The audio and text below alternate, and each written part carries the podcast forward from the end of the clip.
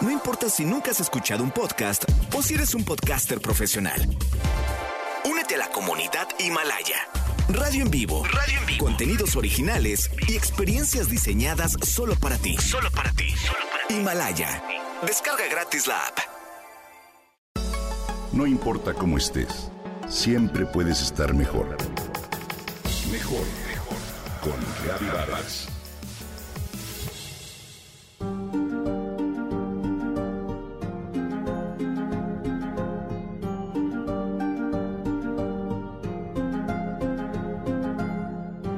Un ave singular, proveniente de la mitología griega, de larga vida que simboliza la renovación. Se trata de un mito que ha alimentado varias doctrinas y conceptos religiosos de supervivencia.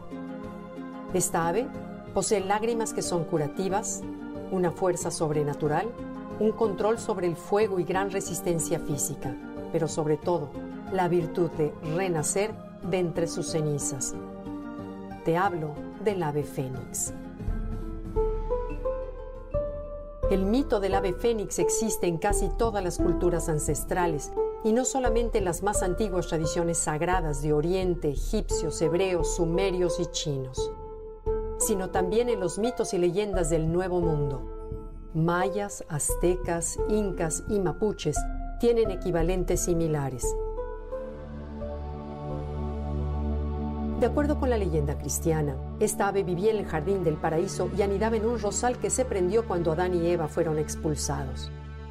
El ave fue la única que se negó a probar la fruta del paraíso y por ello obtuvo dones como el poder del fuego y la luz, hasta su propia inmortalidad a través de la capacidad de renacer.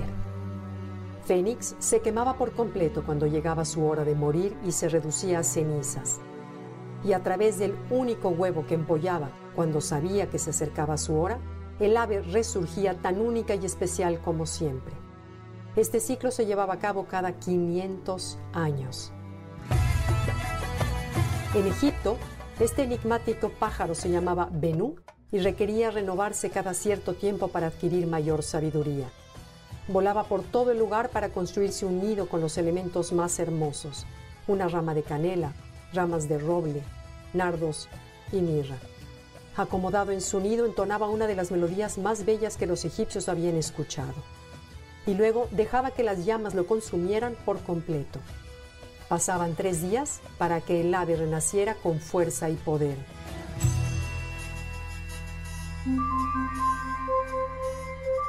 Suena bellísimo, ¿no? Si analizamos, cuando sabe que morirá, el fénix construye su nido con las materias más ricas de su tierra. Emite sus últimos sonidos para combinar la delicadeza con fortaleza y se dispone a morir.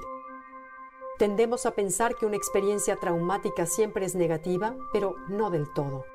En nuestras manos está el recobrarnos, el levantarnos de las caídas y salir adelante. Sí, es cierto que cuando atravesamos un momento complicado, morimos un poco. Dejamos ir una parte de nosotros que ya no regresa y ya nada será igual. Una parte de nosotros mismos se va, se convierte en cenizas, en los pedazos de un pasado que no se lleva el viento, sino que forma parte de nosotros y nos lleva a renacer del fuego para ser más grandes, más fuertes y mucho más sabios.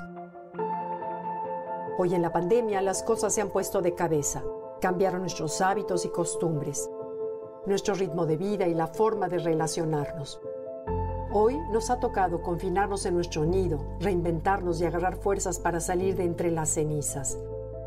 Nadie se salva. Hemos aprendido a soportarnos a nosotros mismos, a explorarnos y entrar en nuestro propio mundo para reconectarnos, transformarnos e ingeniárnoslas. Somos todos un ave fénix que se enfrenta a sus propias inseguridades y a la incertidumbre.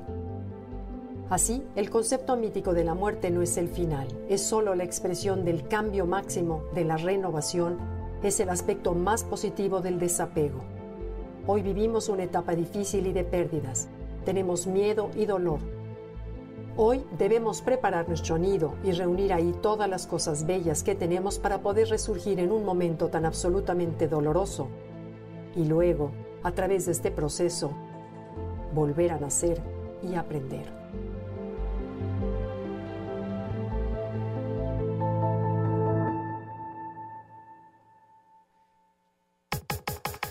Comenta y comparte a través de Twitter. Gaby-Vargas. Gaby-Vargas. No importa cómo estés, siempre puedes estar mejor. Mejor, mejor. Con Gaby Vargas.